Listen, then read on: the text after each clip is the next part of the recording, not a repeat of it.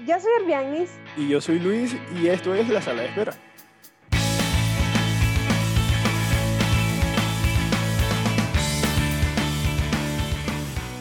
Buenas tardes, buenas tardes tengan todos. Buenas tardes, Luis. ¿Cómo Hola, estás ¿qué por tal? allá? Bien, ¿y tú? Muy bien, muy bien. Aquí feliz con el clima que está, pero mira, delicioso, delicioso. Aquí hoy tocó frío, hoy no llovió. Bueno, aquí también estamos así. Eh, bueno, yo quería conversar porque, bueno, primero y principal agradecerles a las personas que aún están acá escuchándonos. Eh, nos sentimos bastante contentos y felices de estar compartiendo nuestras experiencias con ustedes. Y bueno, hoy eh, vamos a desarrollar un tema que lo comenté en el episodio anterior, donde dijimos que vamos a hablar sobre esas palabras que usamos y a veces no le damos el sentido que tienen o que a veces las escuchamos y, y incluso decimos em, sin saber las consecuencias que eso nos puede traer a nuestra propia vida. Em, ¿Qué tal te parece este tema? O sea, eh, ¿has pensado en eso antes o es algo que, que te vino a la mente apenas te lo mencioné y fue como que, wow, un descubrimiento o ya habías como pensado en eso? Eh, no sé, o sea, a ver, eh, yo lo, pues ahorita que me estás diciendo eso, lo veo así como, como que son palabras que de pronto nos decimos, o palabras que decimos, o vocabulario que usamos, y que en algún punto tienen consecuencias en nuestra vida. No sé si por ahí va. Sí, sí. Igual, igual tiene mucho, tiene mucha aplicación, ¿sabes? Eh, tiene una, un conjunto de cosas por donde se puede ir esto. Por ejemplo, yo lo empecé a pensar eh, cuando mi papá yo le decía, tenía, tenía que, obligadamente tenía que pedirle la bendición. Eso era, yo tenía que decir, bendición, papi, para que él me pudiera bendecir. Y yo me Lo- acuerdo que, Lo que pasa, yo no sé si eso es de toda Latinoamérica, pero sí es muy venezolano, eso de pedir la bendición. Por ejemplo, en Colombia no piden la bendición. A mí eso no, no, no, es, no es algo que me gusta porque yo le busco el sentido a muchas cosas, ¿no? No a todo porque, bueno, obviamente soy humana y me equivoco, pero siempre es como que escucho algo y digo, verga, ¿en serio? Entonces yo sentía que yo tenía que pedirle a mi papá que me bendijera. Y a mí eso me, me emputaba. O sea, me emputaba porque, primero y principal, yo no, no, no quería que mi papá me bendijera. Lo, lo que pasa es que en ese caso, cuando uno pide la bendición, esas son ya tradiciones eh, mm, eh, religiosas, más que todo católicas. Por Y, supuesto. y cuando tú pides la bendición, no le pides la bendición a tu papá, le pides a tu papá que te bendiga en nombre de Dios. Exactamente, exactamente. Yo le tenía que decirle, bendíceme, en vez de él, cuando me veía, decirme, que Dios te bendiga, hija. Entonces era, una vez, eh, yo estaba molesta con mi papá, no sé qué, qué vaina habremos pasado, y entonces este, yo decidí, a modo de rebeldía, no pedirle más la bendición, no decirle bendición, papi, no. Entonces él llegaba y él, "Ah, ahora, ¿y esta qué le pasa? que no me pide la bendición, ¿ah? Y de repente soltó esto. No se da cuenta que la bendición es para ella. La necesita ella. A mí también me tiraron eso. Claro, Lo que tú no ay, entiendes es que la necesitas tú, no yo. No, no, no seas tú tan marico, dije yo. No, claro, no le dije eso a mi papá, obviamente. Papá, perdóname si estás escuchando esto, no me malinterpretes. Este, sino que yo ahí empecé a pensar en que, oye, nadie a mí, ni mi papá, ni mis tíos, ni nadie a mi alrededor que me quiere y quiere el bien para mí, necesita que yo le diga, bendíceme, dame la bendición, échame la bendición ahí, Maita. Lo que pasa es que eh, yo, yo pienso que eso se volvió como el soundtrack de todas las conversaciones entre padres e hijos. Exacto, es algo que ya lo decimos automático. ¿Tu, tu hija te pide la bendición o tú le dices a tu hija que te pide la bendición? No, para nada. Yo aplico ahora, Dios te bendiga, hija, cada vez que a mí me nace decírselo. Y es bastante Eso. seguido. Eso, yo creo que Es esta generación, esta generación entendió eso. Yo también, yo no, ellos no me piden la bendición, pero yo sí les doy la bendición. Porque es que es algo que yo, yo, yo siento, yo, yo no es una obligación que, que yo, que yo sienta que ella tiene que pedirme la bendición y no sé qué. No, yo siento que es, mira, tú eres mi hija, te amo y deseo que Dios te bendiga. Y eso, Pero no es que... y eso o va sea, más allá de- del tema católico, creo. Por lo menos, yo no soy Claro. católico. Eh, yo no Practicante.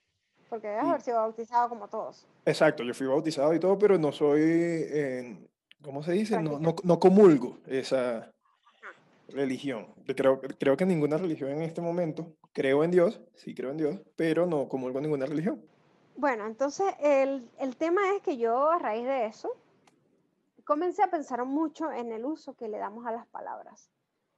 Em, por ejemplo, bueno, yo te digo, a veces llegamos a reuniones familiares y, mis tíos no son muy, digamos, muy dados, muy cariñosos, muy afectuosos. Entonces yo llegaba a las reuniones y tenía que pedir la bendición, bendición tío, y hasta con un beso, tenía que dar beso. Y eso sí es chimbo, pedir la bendición a una gente que, que tú ni, ni la ves. Que no le nace dártelo, marico. Eso es lo que a mí me daba rabia. Y entonces, marico, incluso tenía que darle un beso y mi tío lo que hacía era poner el cachete. Y yo pegaba el cachete, cachete con cachete, pero si yo no soltaba beso, no me daba beso y no había beso. Entonces era pegar cachete con cachete y decir bendición, tío, para esa persona ya te bendiga. Así como no lo sientes.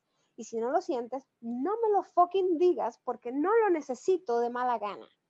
Necesito que me lo diga alguien que lo sienta. Y así vamos por la vida, Luis, en esa costumbre de que porque es tradición, de que porque es lo normal, hola, buenos días. Una gente que lo que la querés es matar. Como la vecina necia que jode por todo. O sea, no, no es que vamos a hacer uno, uno falta de respeto y, y, no tener un poquito de cordialidad, pero... O sea, eso, eso, eso, es como cuando tú sal, estás saliendo con alguien y, y, de pronto te suelta el te amo y tú todavía no quieres soltar el te amo. Porque y hay gente que lo dice de una vez, aunque sea aunque sea que para compensar. No, marico, yo no, eso no lo, no lo acepto. Pero es chimbo, lo que pasa es que es forzado, porque entonces, por ejemplo, cuando es la mujer que le dice a uno te amo, y uno le dice, ah, ok, gracias, no sé, pues. bueno, prácticamente eso es lo que hace mi papá conmigo. Ya yo, yo, llegué a un punto donde papi te amo y él, dale pues, ok, hablamos mañana. Ok, está bien la vaina, pues, pero, ya, verga, es forzado, pues, entonces Ustedes tienden a, bueno, no digo ustedes eh, todas, pero sí muchas tienden a ser muy, se malpegan por eso, pues. Entonces a veces en el hombre toca tirarle el te amo también, pero ahorita, ahorita que lo estás diciendo, por ahí ya lo entendí, el te amo sin sentirlo, pues eso es muy... Exacto, exacto. Hay que, yo pienso, yo, eh, no sé, me gusta estar rodeada de personas que sientan lo que dicen y bueno, procurar en todos los sentidos, pues, o sea no es que, este, verga, como, como pienso también, hola, ¿cómo estás? La gente así mal. No, bien, bien fino, fino, fino. Eso me pasaba con mi mamá. Mi mamá pasó, atravesó un cáncer y entonces pasando sus achaques, sus dolores, sus malestares, y entonces la gente le llamaba, ¿cómo estás? Fino, fino, chévere, machete. no. decía, a la verga, no puede ser. Pero lo que pasa es que en ese caso sí es diferente, porque yo me imagino que la mayoría de las personas que la llamaban eran familiares y ellos, ella de pronto no quería eh, preocuparlos. Y segundo, si era gente que no era llegada, pues darle explicaciones a una gente que tú no quieres. Ah, el bien es la mejor forma de cortar la, como, para la, la conversación. ¿Cómo estás? Bien. Ya de ahí no viene nada. O sea, después del bien, ah, bueno, ok, chao, estamos hablando. No, yo pienso que, bueno, exacto. Hay gente con la que uno se atreve a, a soltarse un poco más y, y, es el deber ser, ¿no? De tener es que no sé, y también hay que hacer afirmaciones positivas. Exacto. Es que está yendo mal entonces vas a decir, no jodas, sí, estoy mal, mal, marico, mal, me está yendo mal. Coño, no es tanto, no es, no es ni un extremo ni el otro, ¿me entiendes? Es como decir, ¿sabes qué? Bueno, no me siento tan bien hoy, pero estoy segura que me voy a sentir mejor mañana. O, eh, ¿sabes que Voy a hacer algo para sentirme mejor ahorita. Ahorita tengo pensado hacer esto, que a mí me gusta, que a mí me calma, me relaja, para sentirme mejor. Y ya, yo creo que todavía no somos lo suficientemente eh, sinceros el ser humano como para dar una respuesta así. Tenemos que trabajar en eso. Tenemos que trabajar en eso porque, bueno, yo, yo considero que a mí cuando me preguntan que si estoy bien, eh, realmente la persona lo quiere saber. ¿Entiendes? O sea, no sé, considero que, que, que las cosas, las palabras deberían tener, deberían tener el sentido que, que tienen. O sea, estás bien significa quiero saber cómo estás. Entonces, si de repente ahora no lo usamos con ese sentido, entonces se perdió todo. Sí, lo que, bueno, eso también depende de quién sea la persona que te escriba o te llame. Porque, por ejemplo, suponiendo que te llama una compañera de trabajo y realmente no le importa si estás bien o no, simplemente es una forma de saludarte y ya tú sabes que es una forma de saludarte, obviamente tú le vas a responder, no, bien. Claro, claro. Pero si es alguien que es más allegado a ti que de pronto te puede dar algún consejo y tú no te sientes, no te sientes bien, quizás ahí le digas, no, coño, eh, no sé, me llevó el tigre. Pero... Me llevó el tigre. Me llevó el tigre así en la boca, pues cuando se lleva un animalito. Ah, me llevó, me llevó. Sí. Es que yo no hablo tanto, no hablo tanto de, de, llevarlo al extremo de contarle tu vida a esa persona o tu día, ni de tampoco eh, esperar que esa persona te solucione el día, sino que coño, más bien como sincerarse que de repente tú mismo caes en cuenta de que, verga, sabes que, bueno, no, no, me he sentido muy bien hoy, pero, este, no sé, estoy segura que me voy a sentir mejor, voy a hacer algo ahorita para ver qué, qué me invento para sentirme mejor, porque no, no ha sido mi mejor día y tal vez eso esa, esa afirmación lleva a la persona a que tal vez te iba a decir algo de mala manera y hace que baje, baje la guardia un poco, porque, ¿entiendes? O sea, se simpatiza hacia, hacia lo que estás pasando. Y a veces no permitimos que la gente haga eso porque decimos estamos bien y la gente sigue para adelante y uno dice, venga, me llevó por delante, no le importó que yo no me sentía bien y me dijo, me mandó a hacer esto, me dijo tal cosa. Es porque no nos sinceramos nosotros mismos y si nosotros no somos sinceros con lo que estamos sintiendo, entonces la gente no lo va a hacer tampoco con nosotros, porque estamos tan adormecidos, tan acostumbrados a decir las cosas sin sentirlas, sin, sin pensarlo, sino en piloto automático, que coño, eso ha pasado yo creo que desde siempre, pero desde hace unos años eso se ha intensificado, yo creo que también por el tema de las redes sociales, porque en las redes sociales pues siempre hay una mentira, o casi siempre lo que tú publicas es una mentira. Yo opté, yo opté desde hace un tiempo para acá a no volver, yo no publico fotos mías ya. Ni foto, porque es que es lo que te digo, a veces uno está ahí todo de, pero entonces una foto ahí riéndose como si uno estuviese bien, o sea, en mi caso me parece un pelo hipócrita y lo que yo hago ahorita es que tomo fotos a la ciudad y las subo. Sí, bueno, eh, cada, cada quien ve las cosas a su manera, pues, y eso está súper bien. Yo cuando eh, no me he sentido bien no aparezco por las redes, pues, o sea, mi cara, no, yo no, pongo, publico cosas que me, que me hagan ruido, publico cosas con las que me identifique o algo que yo sepa que puede ayudar a alguien. Pero no yo, no como tal yo, porque también me parece hipócrita. Eh, pero, pero hay días en que no me siento bien y aparezco y de repente eh, me pongo a subir una publicación y coloco un mensaje reflexivo, pues, y eso es más, más para mí que para el resto de las personas. Exacto, que eh, eso, eso, a veces la gente, eso a veces la gente no lo entiende. Yo he escuchado muchas veces que dicen, coño, ponen una foto y ponen un mensaje reflexivo. Pero es que el mensaje no es para ti. El mensaje es para mí. Simplemente la foto es una imagen que quiero montar y el mensaje es para mí es la forma en que yo me siento, no como yo quiero que tú te sientas. Claro, claro. Y hay que poner un disclaimer eh, una exclamación donde uno escriba nota para mí misma. Exacto, toca como poner una vaina así como, para este mensaje para mí. Para el Herbianis del futuro, este Herbianis del día de hoy se sentía miserable. Te voy a explicar por qué. Y ahí uno empieza a escribir texto. Ah, ya, ya la gente entiende. Yo creo que el tema de las redes sociales también es, es algo que se ha, o sea, es complicado el tema porque eh, para mí el, el, Instagram, por ejemplo, era como ese álbum fotográfico que uno solía tener, que tenías un millón por toda la casa y las fotos se pegaban y se, se ponían feas, sudadas y todo. Y ahora es digital, ahora tenemos eso en el teléfono y lo llevamos a todas partes y todos lo pueden ver. Exacto. Es como, es como dejar el álbum de tu casa pegado así en el porche y que todo el que pase por ahí pueda ver las, pueda ver las fotos pues, y sigue el álbum. Entonces hay gente, hay gente que de repente critica Em, que hay gente que, que, solo sube fotos de sí misma, hay gente que solo, eh, que, que, su vida es una mierda y, o que, o que claman de que su vida es una mierda o que no viven como les gustaría, pero sin embargo por las redes son todos happiness y pura felicidad y todo chévere, todo fino. Pero no se dan cuenta de que, bueno, al fin y al cabo esto es un álbum y todo un álbum no tienes normalmente tus malos momentos, todo un álbum tienes posteado tus cosas, tus momentos felices, buenos recuerdos, viajes, cosas así, o sea, no vas a publicar como, como hay un conocido mío que dice, yo no pongo fotos trabajando porque eso no es lo que yo quiero recordar. Exactamente. Ni vas a viajando. Coño, y es que si tú estás depresivo, tú no te vas a tomar una foto llorando. ¿Quién se toma una foto llorando?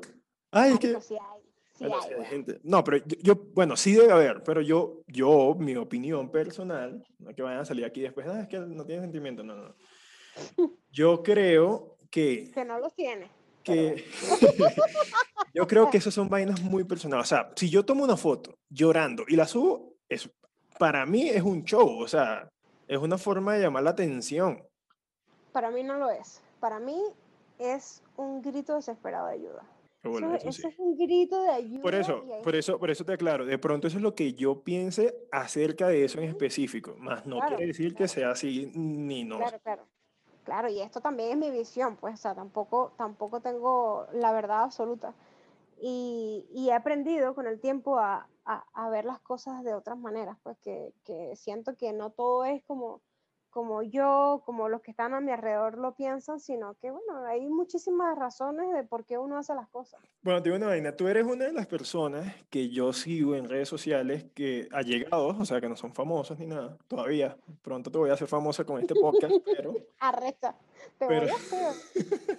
pero todavía no. Que me parece súper cool eso de que tú pones lo bueno y lo malo, o sea, ¿en qué sentido? Tú no, no, no todo el tiempo pones fotos eh, súper bien vestida y vaina, sino que si hay algún momento que tú estás haciendo algún ejercicio o una vaina que obviamente no estás en, preparada para una foto, sino que estás en tu casa haciendo algún ejercicio, igual tú subes esa vaina y ya. Y yo lo veo como una forma de, como una forma de expresarte, pues, de, de decir, no, esto es lo que yo soy y ya. Por otro lado, hay gente que se la pasa quejándose, no, que la gente pone pura vaina falsa. Entonces tú pones eso y empiezan a criticarte.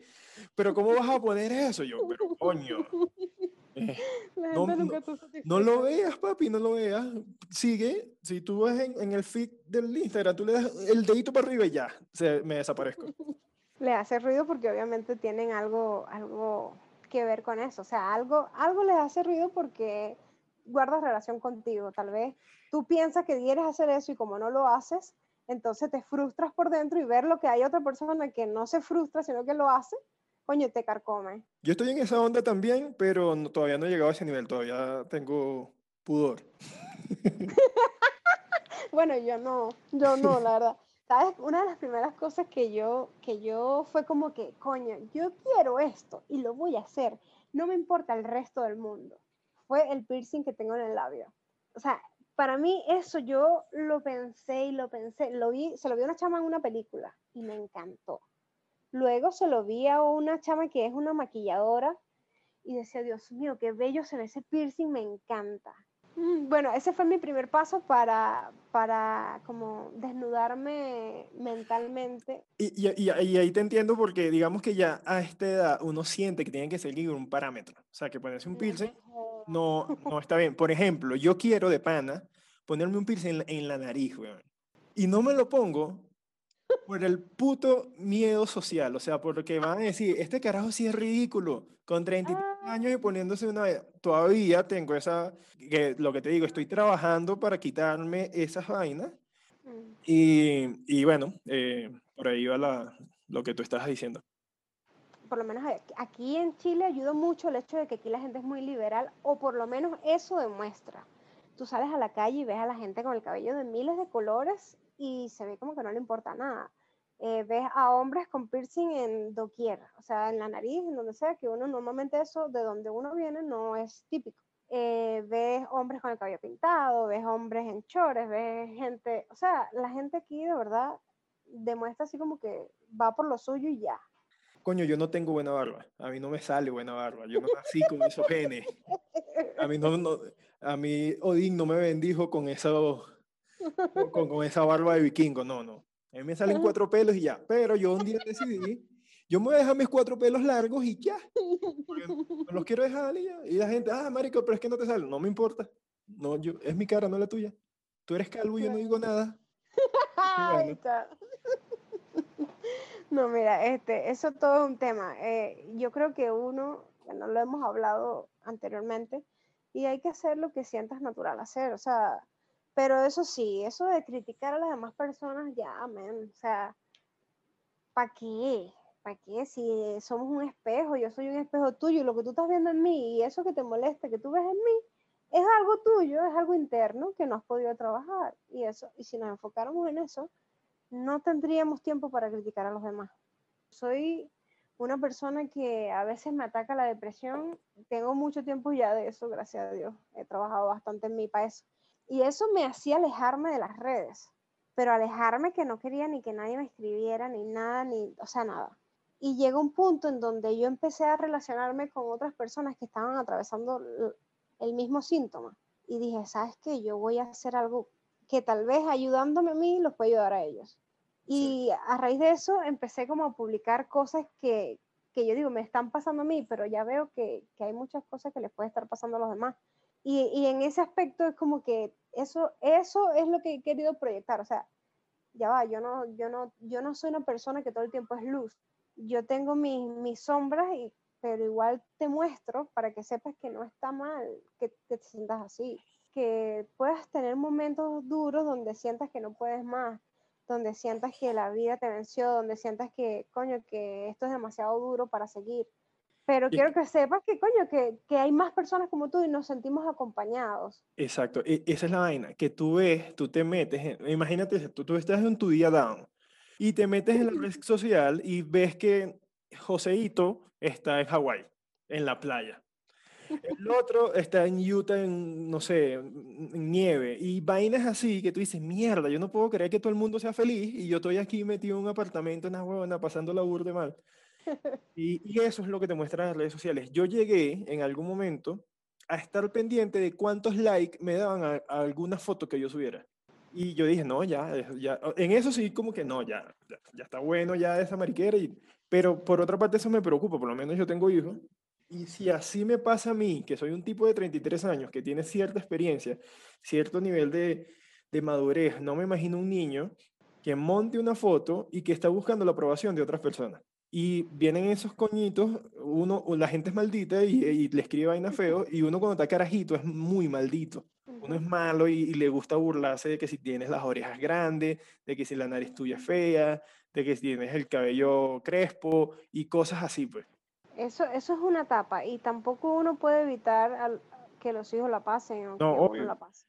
Pero es una etapa que de pronto mmm, tú fuerte, no pasaste, yo no pasé. O sea, es una etapa que en, en, el colegio, si, tú, si te decían 10 personas que eras fea, eran muchos, pero en internet te pueden decir mil personas al mismo tiempo. Claro, claro. En, en nuestra época se, se, tenía, era exprésate, ¿te acuerdas? En, sí, y, no. en nuestra época lo que hacía era el, el tweet del, baño, que te ponían el vaina fea en el baño. Ay, chamo, sí, ahí le llamaban uno puta y eso te desmoralizaba horrible. Exacto. Luis es marico, entonces ya uno, ya todo el mundo pensaba que Luis era marico. Y a pesar bueno, de que hubieran 400 Luis en el colegio, eras tú, tú veías esa vaina y no, este soy, este soy yo. Bueno, uno de los cuatro acuerdos, que es un libro, es eso, no tomarse nada personal. Y yo siento que desde que, desde que me di cuenta de la realidad de eso, dije, mierda, tanta razón, weón. Todo lo, es eso hay mil Luis en el mundo y tú vas y lees eso, que bola eso conmigo. Verga, porque somos así que nos tomamos todo a pecho. O sea, si tú ves que eso te está demostrando algo, bueno, significa que hay algo en ti que tienes que trabajar, pero más allá de eso, no vas a decir, esto fue conmigo. Y vas y de repente hay gente que va y le forma peo o reclama a ciertas personas que creen que fueron los que lo hicieron, qué sé yo. Que uno dice, a la verga, chamo, si, si no nos tomáramos a pecho estas cosas, no, no habrían tanta, tantas consecuencias. Y a todas estas, yo ahorita pensando aquí como los locos, el tema se nos fue de las manos. Sí, bueno, le cambiamos el nombre. En ese sentido de que las redes, con lo que uno, por ejemplo, yo, me gusta escribir, disfruto mucho escribir y es de las cosas que, que me funcionan como terapia a la hora de que me siento down. Yo, ahí sí te soy también en eso de escribir. Hacer eso me hace como soy, trato de ser consciente de las palabras que utilizo, ahí yo plasmo lo que yo pienso, lo que yo siento y siento que a través de eso puedo ayudar a otras personas y además verme a mí en un futuro de, wow, que, que lo veía así y que tal vez en, en, algún futuro puedo mejorar la forma de ver las cosas aún más. O sea, tú dices que por medio de tus palabras escritas eh, te hace sentir mejor. Claro, claro. Y, y, espero yo también hacer sentir mejor a los demás, porque porque yo estoy segura de que lo que digo yo no es algo, no es algo que nadie más vive. Pues. Bueno, yo en ese caso soy eh, depresivo, escritor depresivo. o sea, yo lo, yo lo que, yo lo que Te imagino en un cuarto oscuro con la pollina así de lado, la luz apagada así, y tú así escribiendo mientras lloras. no, porque yo, yo, yo escribo si es, es chimo, pues. No, es, no, es, no, es, una escritura así que te va a dar motivación. Es como, yo lo veo así, o sea, como que lo que yo ah, escribo... Es, escribir lo que sientes. Exacto, yo escribo para sacar lo que siento. Yo antes cuando era joven hacía eso, cuando era joven, joven. Incluso una vez le escribí una carta a mi mamá que mientras la escribía lloraba como una loca. Cuando éramos jóvenes y, bellos.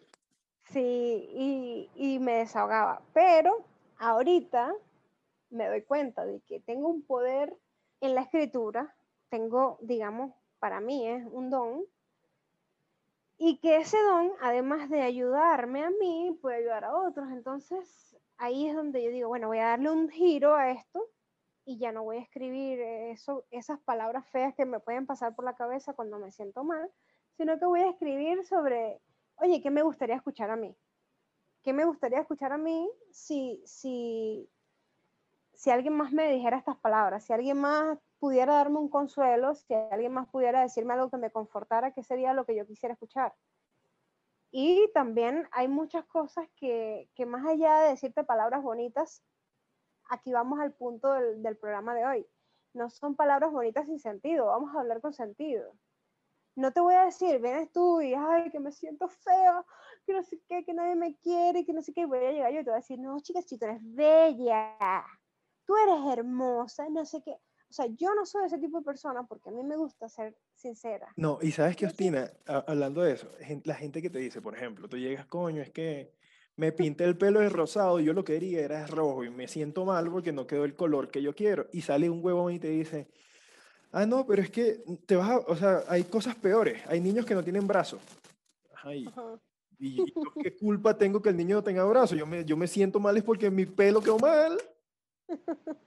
Es, es, como, es como que siempre hay algo peor que lo tuyo. Siempre cuando tú le, te hablas con alguien, siempre, ah, pero es que este no sé, este le pasó peor. O sea, está bien que le haya pasado peor, está muy bien. No te consuela, eso pero no te consuela. Mi, mi, forma de sentirme mal, yo me siento mal por lo que me está pasando a mí, no porque aquel carajo nació sin brazo, no se le para el pipí, lo que sea que le pueda pasar a él. Entiendo, desgracia de los demás. entiendo que está mal, no quiero decir que, que no, pero yo estoy hablando de lo mío correcto. Bueno, este, Siemens, e, es complicado porque, coño, eh, yo he estado en esa posición de, de, hablar con personas que no se sienten bien en determinados momentos y, y, por más que yo no quiera ver a esa persona pasando por ese momento, me siento con la necesidad de mentirle. Entonces, es más, eh, o sea, me enfoco más hacia que, oye, ven, vamos a, a tratar de enfocarnos en otra cosa, vamos a a concentrarnos en algo más. No, o sea, no pienses en tu apariencia, si es eso lo que te aqueja, no pienses en eso. Piensa en que, en que eres un ser, en que eres un ser humano donde tú estás bien, estás perfecto como eres, seas como sea. Donde que, no sé, no necesitas estar hermoso ni verte súper bien para, para poder hacer lo que quieras hacer. O sea, vamos a concentrarnos en esa mente que es la que nos está destruyendo. ¿Qué, ¿Qué pasa por tu cabeza que te hace pensar que tú, si no eres bonito, no eres bella, no puedes hacer lo demás? No, o sea, ¿qué te limita la belleza? La belleza, o sea, eso es algo muy banal y es algo muy superficial y hay muchas personas que para mí pueden ser bellas y para otros pueden ser súper feas. Entonces no hay que aquejarse ni, ni acongojarnos porque yo no soy bella, o, o temas así donde a veces nos enfocamos en ciertos aspectos y te das cuenta de que es la mente concentrada en un solo problema cuando tienes millones de cosas a favor. Coño, es que no, nosotros, no, nosotros los feos sí nos inventamos vainas para sentirnos bien. Coño, sinceramente no vale. No, bueno, algo bueno tenemos que tener, mijito. Algún beneficio. no, pero, pero en serio sí, o sea, hay, a veces toca utilizar palabras que... Es que a veces, a veces toca a nosotros mismos ser quienes nos, nos, levantemos, y esa es la parte más difícil, cuando, cuando ya no hay nadie, y no porque no haya nadie, sino porque tú no dejas que haya alguien. Entonces, tienes que ser tú esa persona que te dice, Epa, párate, levántate, eh, sacúdete las rodillas y sigue caminando.